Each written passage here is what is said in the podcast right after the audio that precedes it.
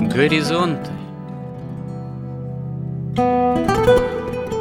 Авторская рубрика протерея Андрея Спиридонова и Георгия Лодочника Люди, явления, события –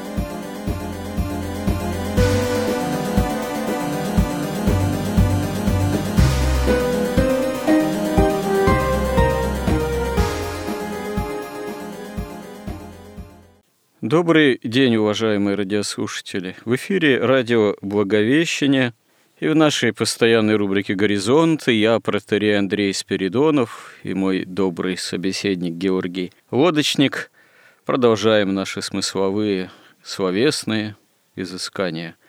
В данном случае мы продолжаем разговор на тему о современном обществе развитого потребления, точнее о том, как говорить о христианской вере, о символе веры, о святоотеческом наследии и миропонимании, ну, как-то стараясь приблизиться к понятийным же категориям этого общества, а точнее, скажем так, человека современного общества, этого самого развитого потребления, ну, с таким человеком, который как-то склонен к такого рода разговором, рассуждением, интересуется началами веры, потому что с человеком, который вообще этой темой никак интересоваться не будет, и разговор вести бессмысленно, он вряд ли состоится.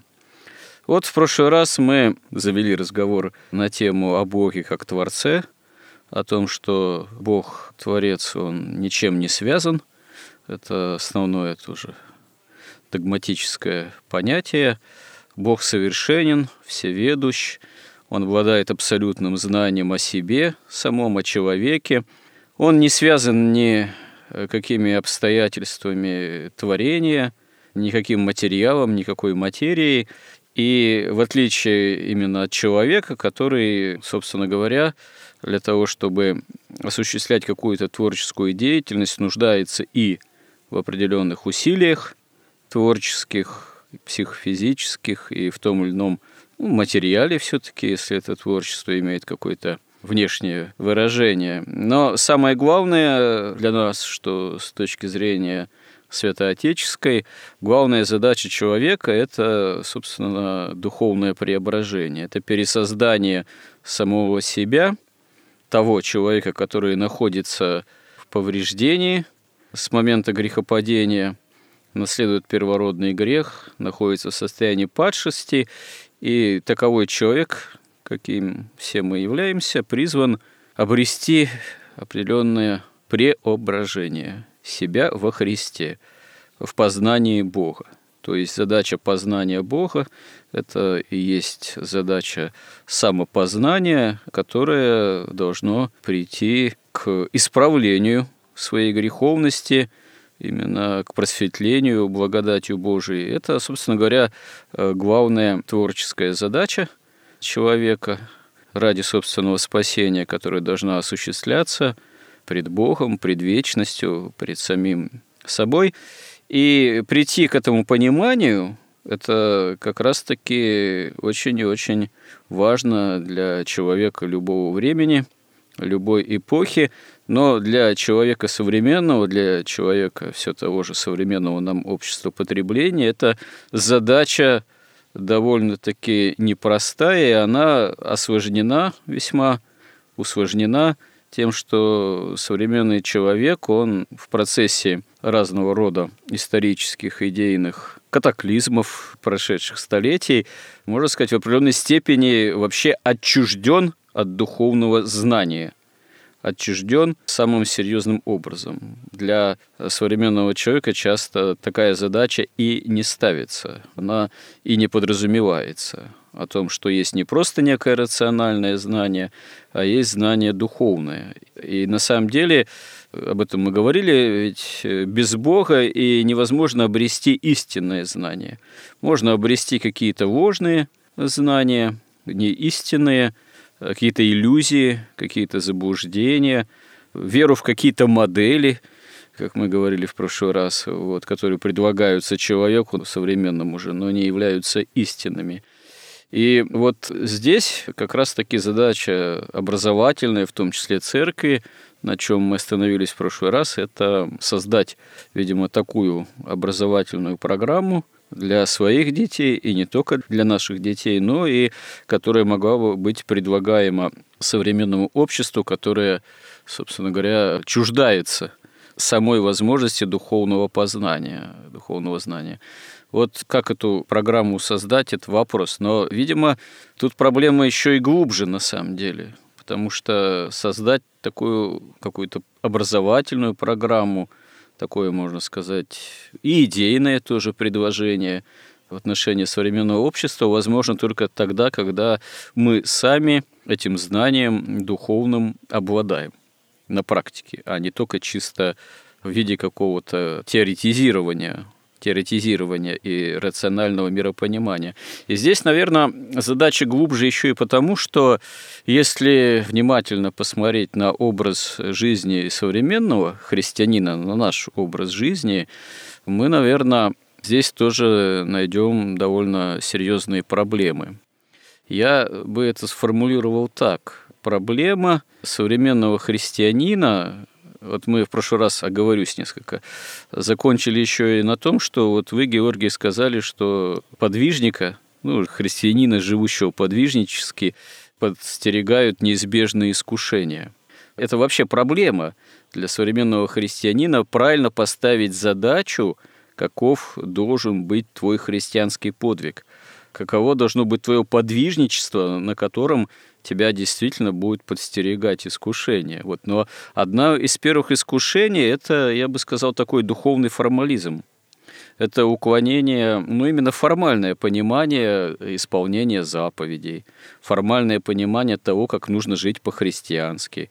Это уклонение, ну, в такую, я бы сказал, что ли, склонность к некой такой, ну, ритуалистике, я бы сказал, когда э, современный э, христианин себе берет некий распространенный общеизвестный свод правил, как надо жить, поститься, молиться, как исповедоваться, какой список грехов читать, какие последования читать, утренние и вечерние молитвы, последования к святому причащению, псалтырь, какие каноны, акафисты, сколько раз ходить на службу в течение определенного времени, с какой периодичностью причащаться.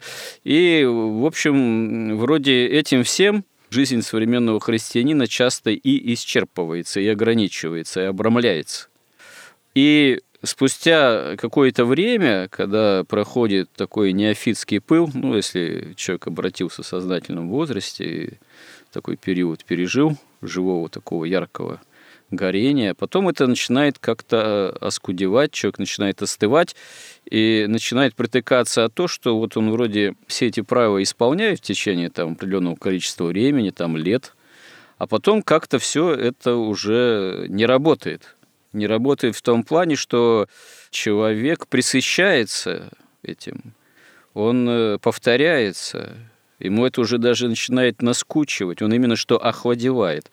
Это вот искушение, это, так сказать, оно может быть достаточно общее и довольно сильное. Порой дело заканчивается даже отпадением от церкви, утратой такой литургически напряженной жизни, а то и вообще оставление литургической жизни.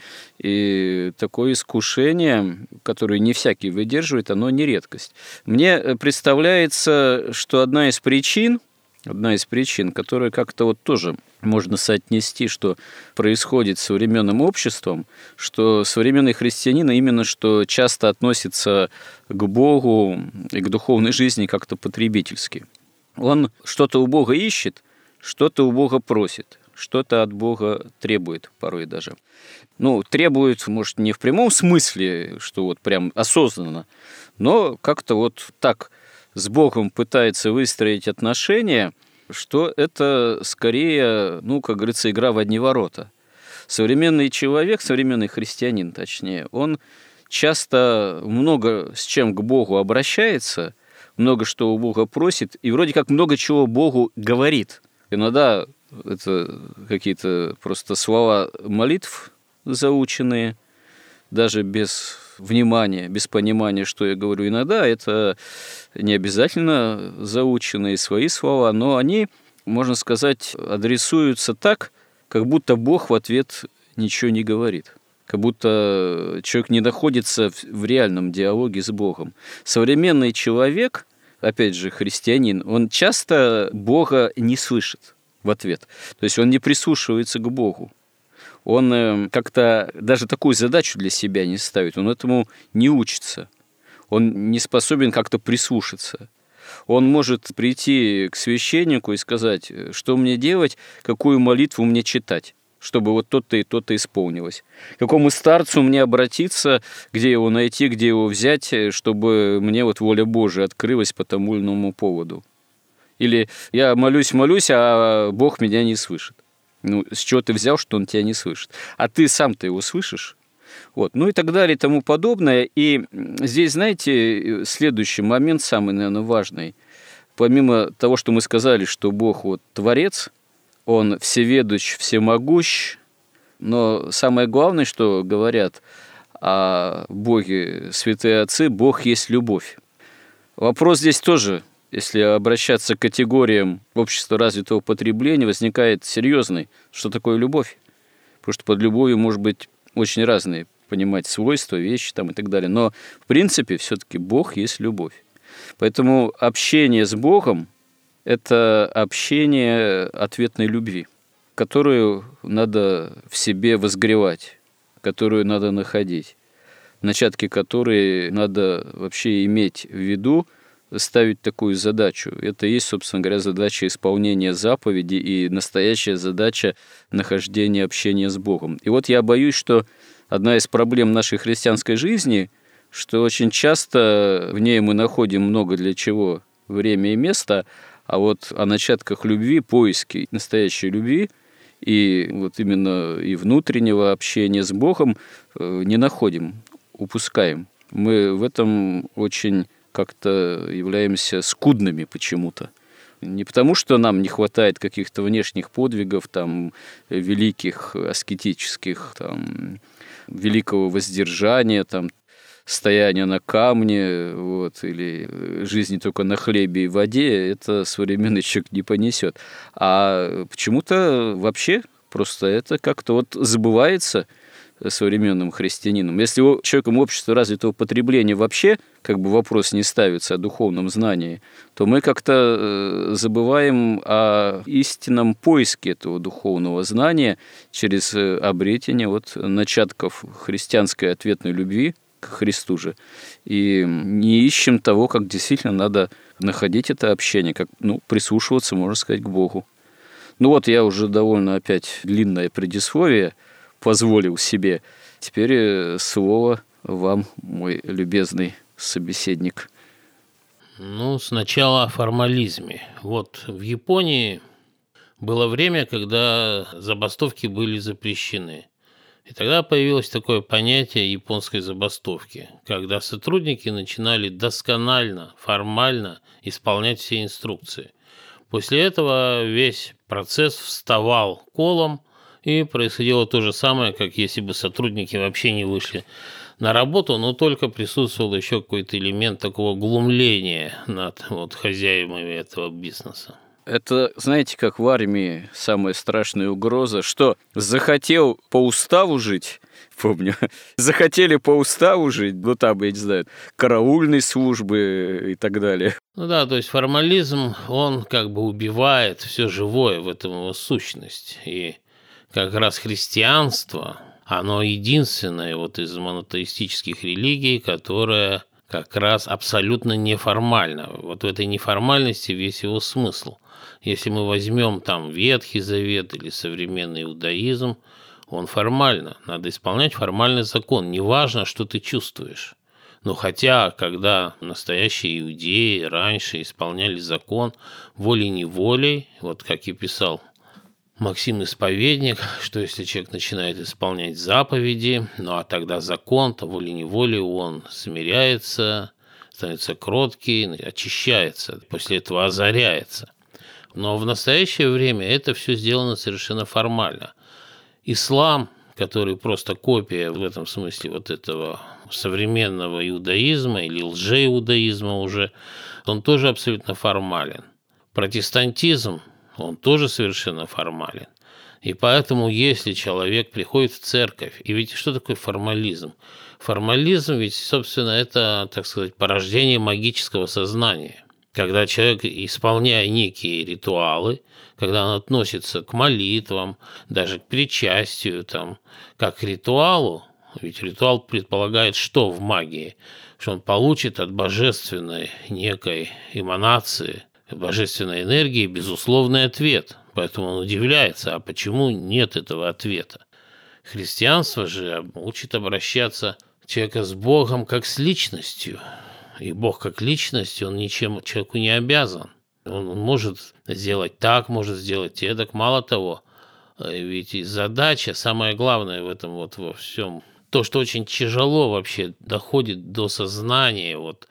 Человек может это прочитать сто раз, но как-то не осознать, что это означает что Бог-то ведь хочет блага человеку, и благо заключается не в том, чтобы он остался вот в этом падшем состоянии, в этом падшем мире, и в этом падшем мире он получал максимально удовольствие от своих страстей, от реализации своих похотей.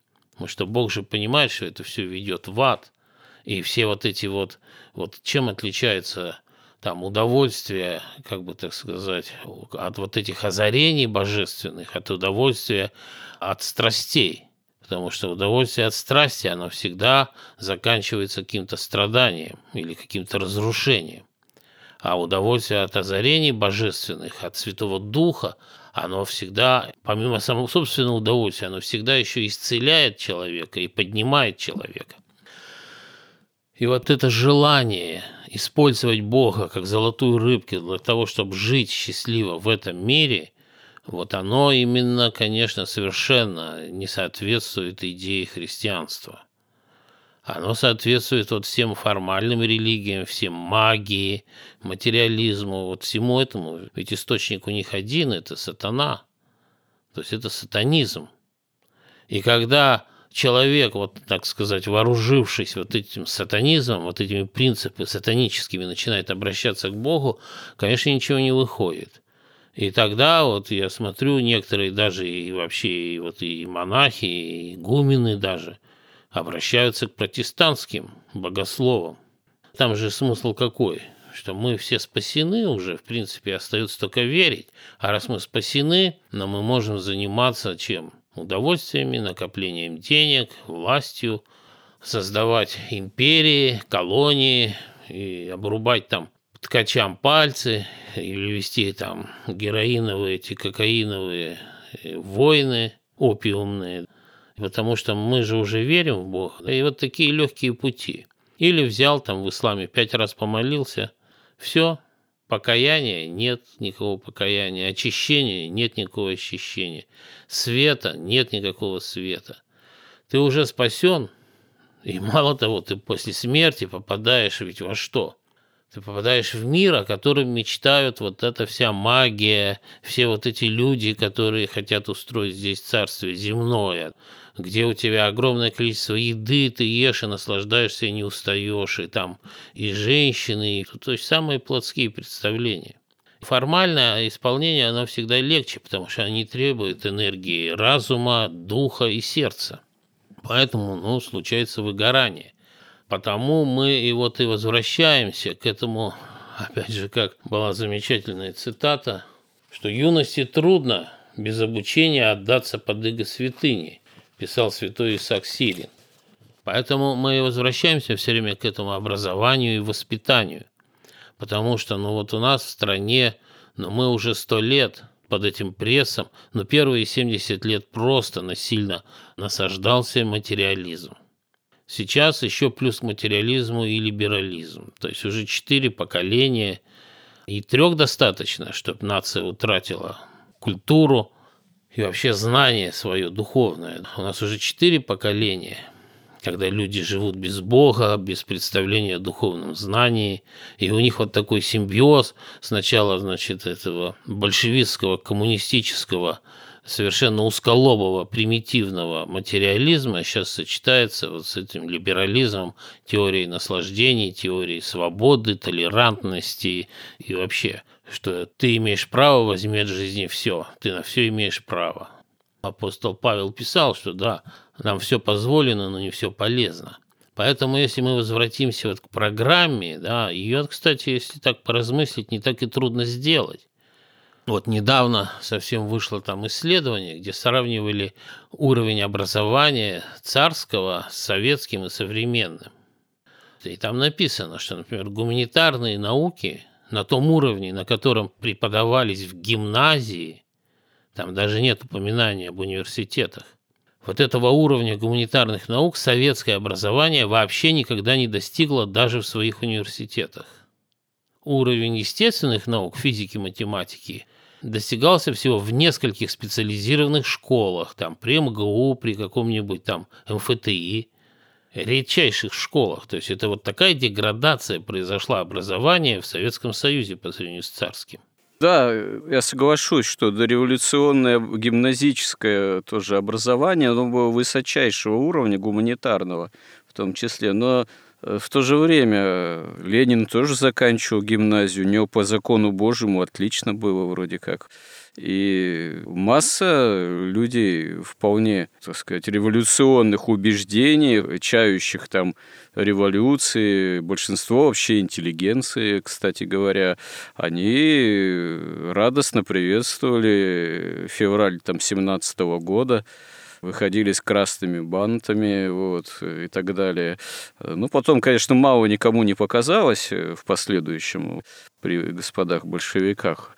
Да и, кстати говоря, сами господа большевики были достаточно образованные в этом отношении люди, и тоже большинство из них дореволюционные гимназии заканчивали, но это им не помешало не быть там убежденными марксистами и реки крови проливать, не поначалу приветствовать эти все обрушившиеся на Россию катаклизмы и процессы. То есть само по себе еще качественное образование, знание языков, возможно, оно еще не гарантирует все-таки веры, ну, скажем так, расположенности к истинному богопознанию.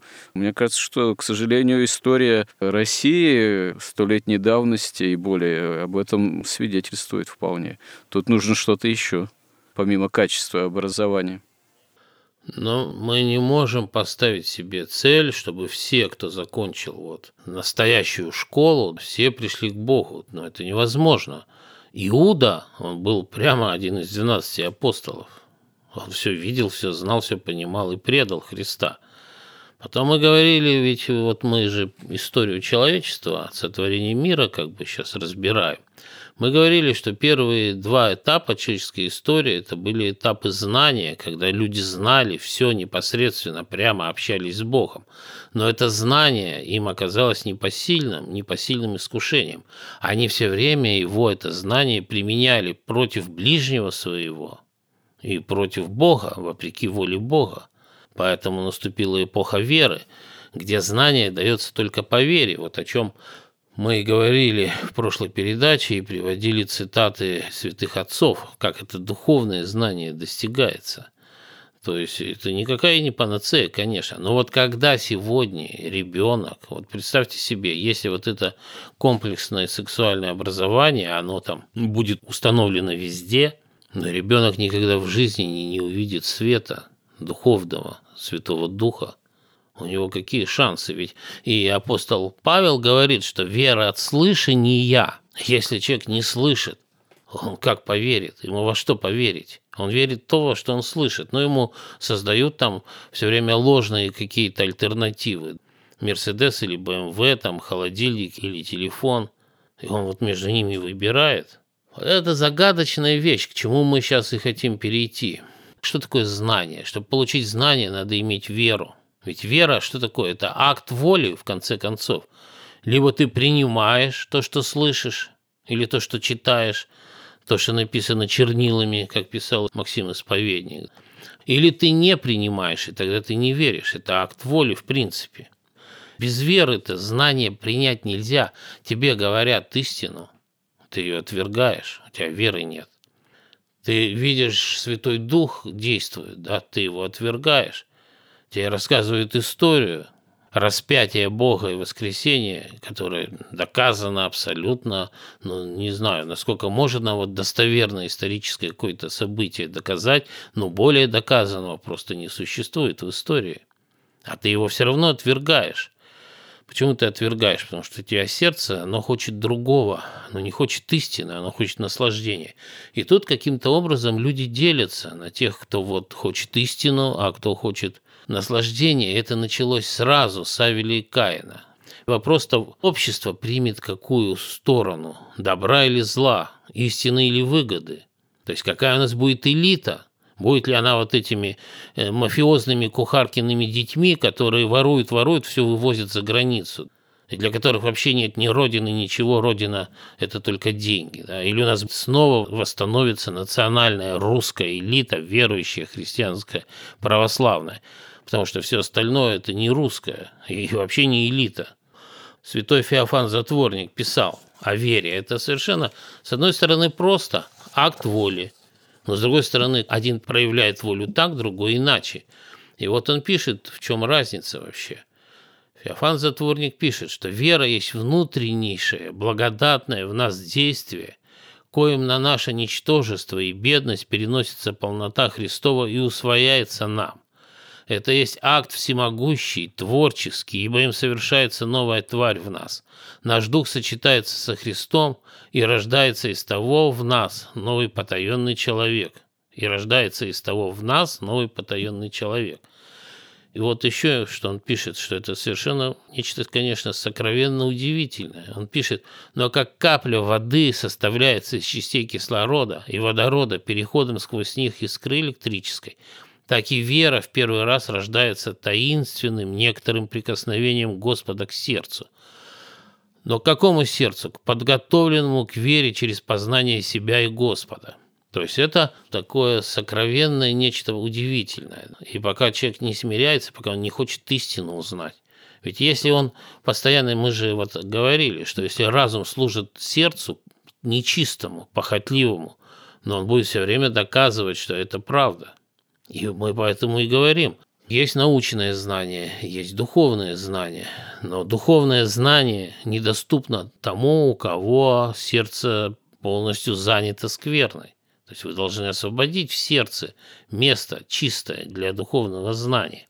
Но если вы не хотите его, если вы приходите к Богу для того, чтобы Он оправдал вам какое-то, например, там, воровство из бюджета там, миллиона долларов – ну, вы сколько не молитесь, Бог это никак вам не одобрит. Или там убить кого-нибудь. И можно объяснять, что это замечательно, это рационально, что мы сейчас убьем преступника или возьмем из бюджета, в бюджете все равно все своруют, там одни преступники, а вот мы пустим там на пользу там бедным. Да, парадоксов, знаете, в этом отношении много. Можно более безобидный примеры привести, но на самом деле тоже не безобидные. Там, к примеру, человек, э, считающий себя христианином, ведущий определенный там, ну, некую деятельность, бизнес там какой-то, вот, который в наше трудное, кризисное экономическое время идет с большим скрипом, вот озабочен, как с Божьей помощью, обращаясь к Богу, молясь как-то, дела поправить, так сказать. Просит молитв и интересуется, какой святыни пойти, поехать куда, какой-то там молебен заказать, вот у каких там мощей, у каких христианских реликвий в каком-то смысле и так далее. Очень вот этой проблемой действительно, ну, повторюсь, он озабочен, утружден. Наконец, как-то получается ну, что ли, позвать его там на исповедь священником, например, ну, как-то пригласить, наконец, вот тот желает прийти там, ну, причаститься, там священник говорит, что, ну, это все хорошо, у тех или иных святынь помолиться, там где-то молебно заказать, что-то на храм пожертвовать в том числе но может тебе, вам прийти, причаститься, попросить у Бога помощи в причащении тела и крови, непосредственно уже вот самому лично. И на исповеди священник, ну, к примеру, спрашивает, ну, какие там грехи-то? Ну, так, там, это к чего-то, как-то.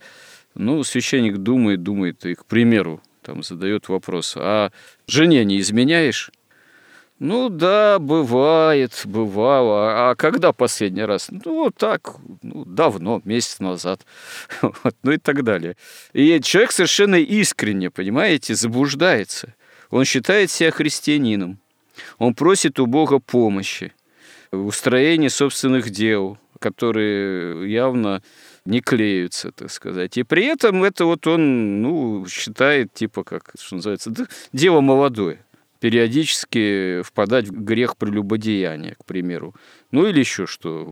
Но это же духовная шизофрения, это крайняя двойственность какая-то. Причем человек себе не дает отчет что никакого толку нет от его, так сказать, молебнов, которые он заказывает, от его путешествия там по святыням каким-то, монастырям, без реального изменения жизни. Если ты живешь как прелюбодей, что толку упражняться в путешествиях по святыням?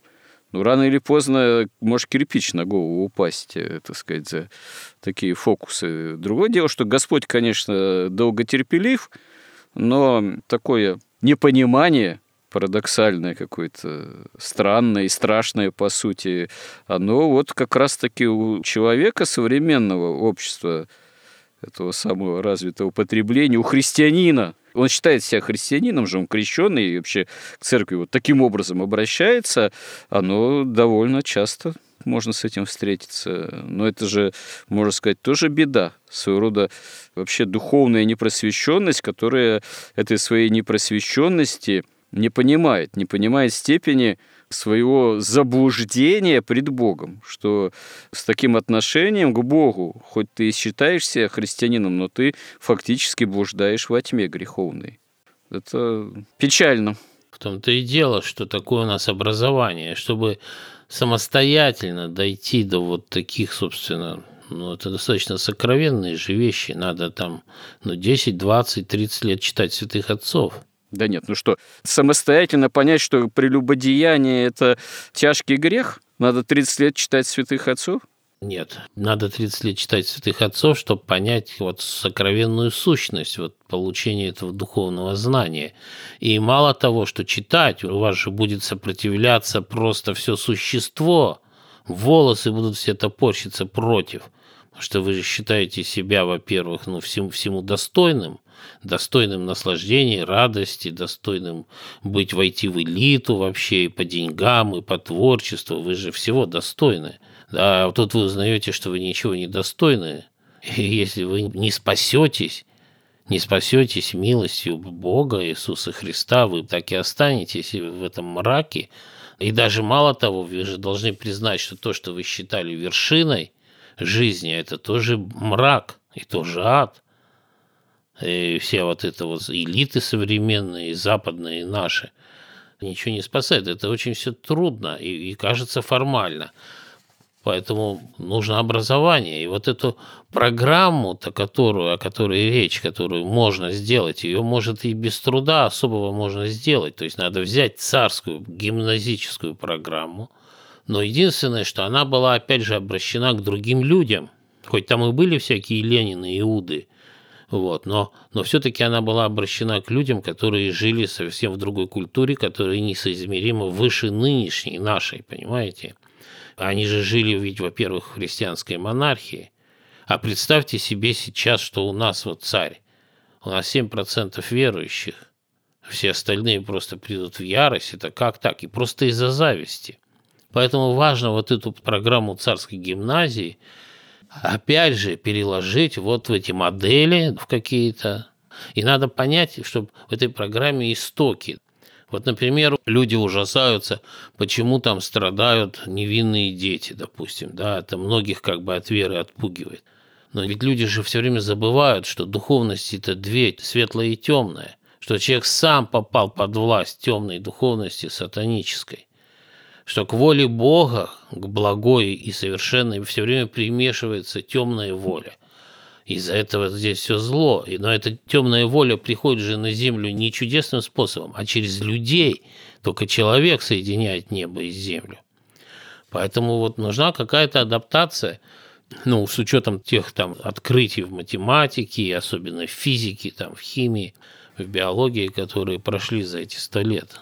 Здесь еще, вероятно, нужна и такая догматическая, богословская адаптация, потому что э, преподавание дореволюционное э, закона Божьего, я думаю, та методика уже тоже подустарела, да и, наверное, оно было еще в какой-то степени, ну, отчасти схоластичным, потому что, ну, известно, что к XIX веку сформировалось, что называется, такое западное пленение богословия православного в России.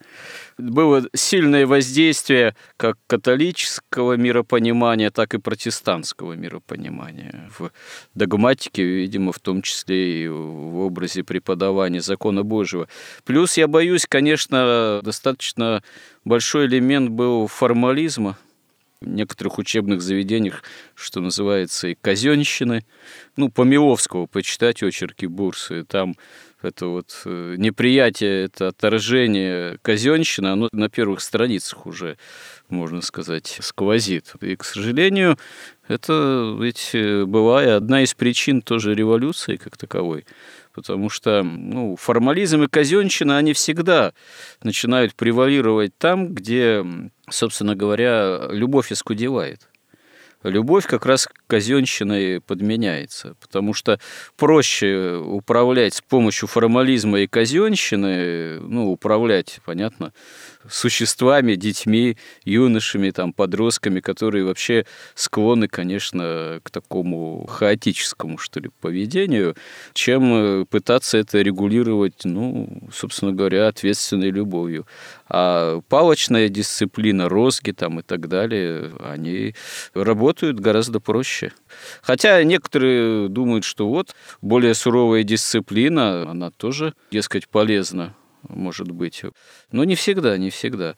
Вот даже как-то недавно читал о святителе Игнатии Бринчанинове, насколько вот жестким, даже жестоким был отец его по отношению к собственным детям, там, братьям его. В результате святитель Игнатий с юных лет даже здоровье потерял, потому что в какой-то момент при купании в холодной реке он так боялся высказать то, что он мерзнет сильно, то, что для него это просто-напросто, ну, как-то даже сокрушительно, чтобы, ну, не последовало наказание от отца, что, собственно говоря, даже здоровье его было подорвано с юных лет. Я не думаю, что, в общем, это как воспитательный фактор несет в себе положительный все-таки заряд.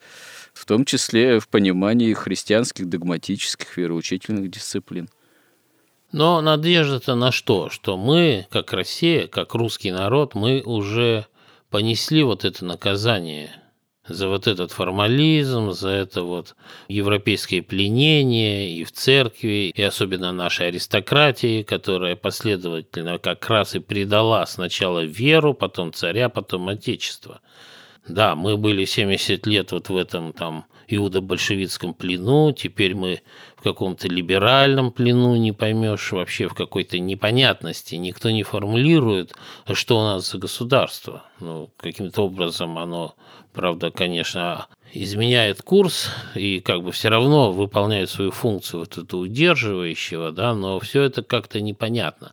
Поэтому пока мы, как народ, не вырастим себе национальную элиту, не можем ни на что надеяться. Но поскольку мы наказание-то уже, ведь это чудовищная Россия, ну, я не знаю, понесла там потрясение.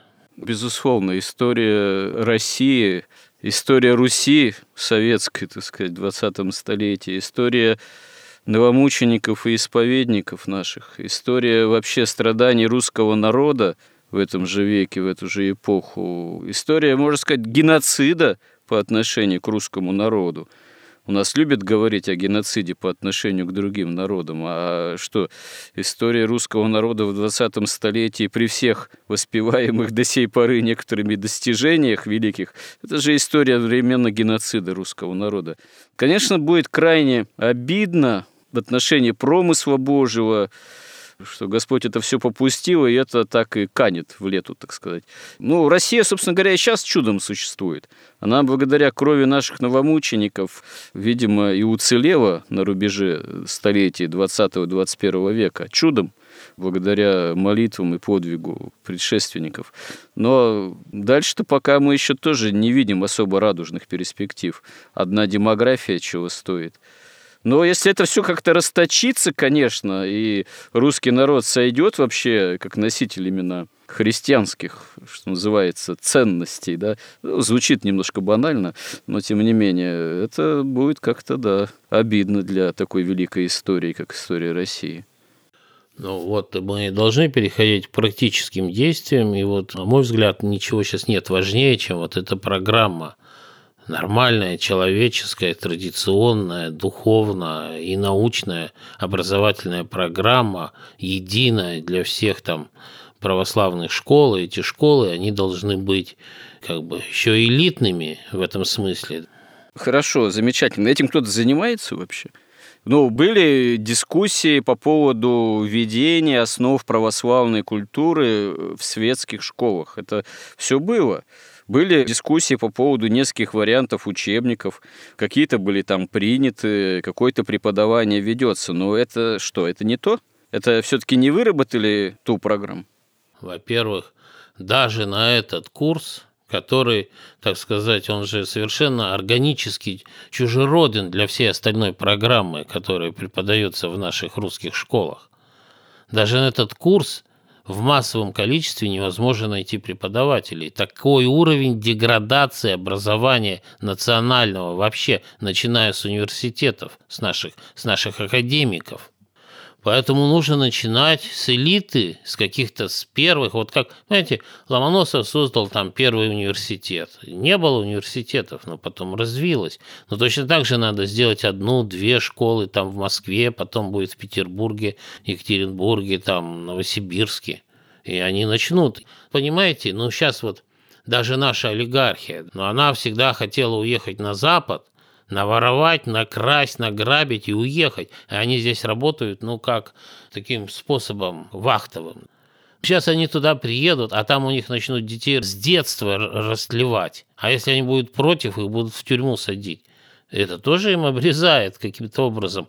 То есть им ничего не остается, как здесь создавать. Но сами они ничего создать не могут, потому что их Библия – это фильм «Крестный отец». А мышление у них марксистское, им вбили в голову за эти четыре поколения. Это может сделать только церковь. У нас есть блестящие и преподаватели в церкви, и богословы, и они могут это сделать. Пока еще. Но, наверное, церковь пока будет, она всегда будет способна создать эту программу, потому что всегда единственный источник всякого образования были монастыри, церковь, вообще все духовное начало. Верно церковь-то всегда способна создать соответствующую образовательную программу, но все уже упирается в человека. Программу создать мало. Надо воспитать, обучить армию преподавателей, учителей, педагогов христианских, которые бы эту программу действительно могли бы воплощать в жизнь. Где эти люди? Где мы их найдем? Где мы их возьмем в этом обществе, о чем мы и говорим, развитого потребления – кто их воспитывает в настоящий момент? Их родило это общество, оно их способно родить, а тем более воспитать. А церковь? Так о чем и речь. Сейчас уже можно оставить всякие мысли даже о том, чтобы изменить массовое образование. Это невозможно вообще.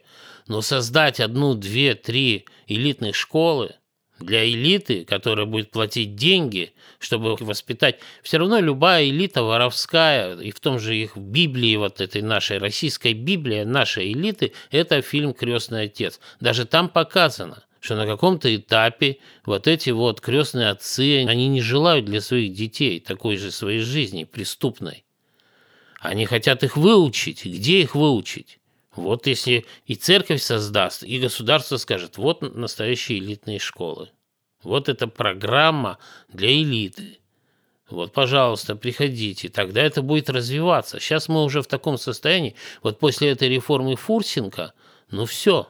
Сейчас уже преподаватели в университетах обучались по вот этому ЕГЭ. Это все, это просто конец и катастрофа. О каком образовании можно говорить? Ко мне приходят на работу выпускники, и там с красными дипломами.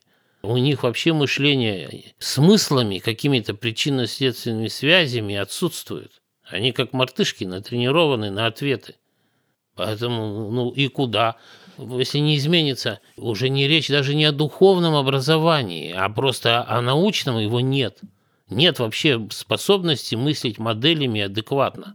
И когда там пишут, что вот американцы готовят войну в 1936 году, мне странно. К 1936 году, если так пойдет, никто вход в подводную лодку не найдет. Ту кнопочку, которой дверь открыть. И никакая электростанция, ни самолеты не взлетят, ничего не будет вообще. То есть такая степень деградации. Ну, собственно, по планам вот западной элиты и не нужно ничего, просто эти люди там все утилизируются как-то и все превратятся там в каких-то служебных роботов. Мы должны уже подытожить, возвращаясь к нашей теме, потому что эфирное время, как всегда, подходит к концу, поэтому прошу вас это сделать, э, подытожить данный сюжет и наметить тематику следующего нашего сюжета – да, мы так и не дошли до главной темы вот этой нашей сегодняшней передачи, но смысл ее в том, что утрачено даже представление о том, что реальное знание, духовное знание – это знание одновременно и разумом, и сердцем. И то, что для разума истина, то для сердца любовь.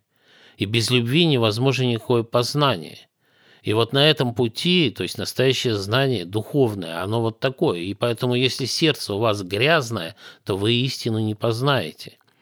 Тогда, может быть, мы эту передачу закончим вот цитатой преподобного Амона, который был учеником Антония Великого, и начнем следующую передачу с нее. И цитата замечательная.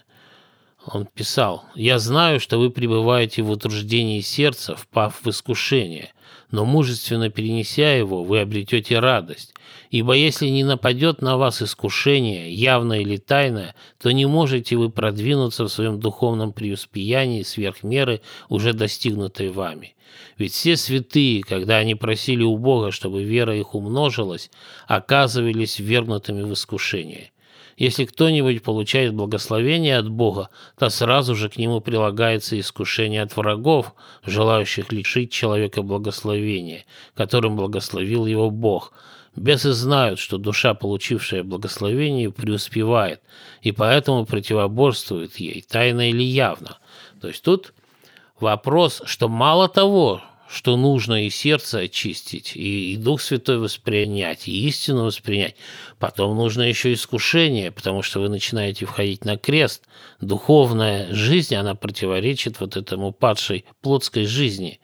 И вот все эти страдания, все вот эти вот э, даже и безвинные страдания, это тоже одна из проблем, которую ну, нужно просто ясно объяснить, что это такое, откуда берется и в чем польза – и в чем вот польза, и в чем любовь Божия, которая допускает эти искушения. Надеюсь, мы в следующий раз на эту тему поговорим. Да, хорошо. Это как раз одна из тоже догматических истин, что Бог и зло обращает в добро, использует зло для блага человека. Но за человеком все равно остается некий для человека же главный, основной выбор в отношении к Богу, Богу познания, в отношении веры и неверия. Ну что ж, продолжим эти темы в следующий раз с Божьей помощью. Спасибо всем, кто был с нами, и храни всех Господь. Горизонт на радио Благовещение.